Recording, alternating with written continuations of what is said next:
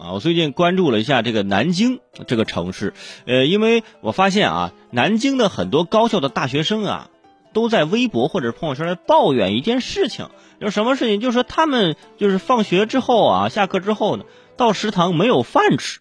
我说什么情况？怎么食堂没有饭吃呢？后来一看啊，是这么回事说现在南京的各大高校呢，存在一个情况啊，就是存在很多的蹭饭族，就是在附近的上班族。还有一些住在附近的呃大爷大妈呀，在饭点的时候呢，哎，不在自家吃饭，不点外卖，直接去高校的食堂去打饭，而且价格比较便宜，就算比学生稍微贵点但是也很便宜，而且味道还不错。哼，所以说面对蹭饭一族啊，高校的心情也非常复杂。有的学校加收百分之四十的管理费，有的是严格控制校外人员就餐时间。有的表示要在保证师生正常呃就餐的这个情况下，有限的对外开放，但是还是嘿刹不住。不同于高校啊，向公众开放图书馆、体育场、校园食堂，它不是公共营业场所。如果你觉得自己每天啊去吃去喝没有任何问题，你就问问自己，你敢不敢去派出所的食堂蹭饭，是吧？为什么就去蹭大学生的饭呢？因为大学生好欺负吗？是不是大学生现在长身体的时候，你这样的话，你还吃什么饭？先吃药嘛，对不对？其实我觉得挺没必要的啊。为了省钱去蹭食堂，高校食堂的补贴呀是给老师、学生，而非校外人员的。更尴尬的是，学生放学之后到食堂，啊，旁边一个住在附近的大爷也来这里吃饭，那大爷还抱怨呢：“哎呀，这这吃个饭怎么这么多学生？不然呢？啊，您这到哪儿？这大学食堂啊？”而且学生们呢，不仅怕校外的人来吃饭，更怕什么呢？更怕校外的人不排队。啊，这小伙子，你这么年轻，大妈的腿不好，先让大妈打吧。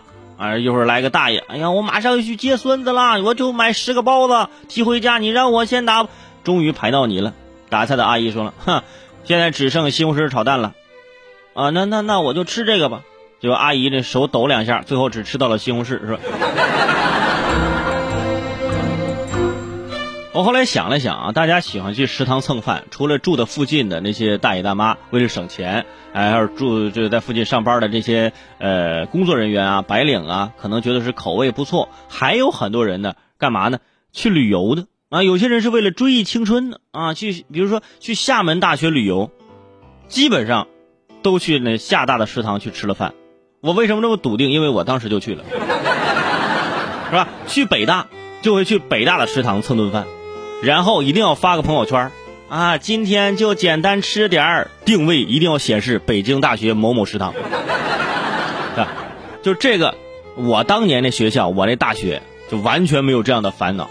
为什么呢？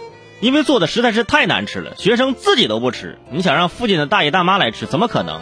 他们能吃那就好了，是吧？归根结底就是怪这食堂做的太好吃。问题是这是毛病吗？这是。这是好事啊！这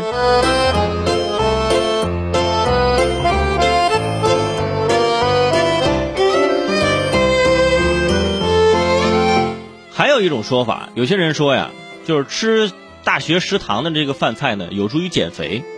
嗯，我说这这是这是怎么个理论呢？他说，你看啊，现在一些大学生在上学的时候，你看都还挺瘦的。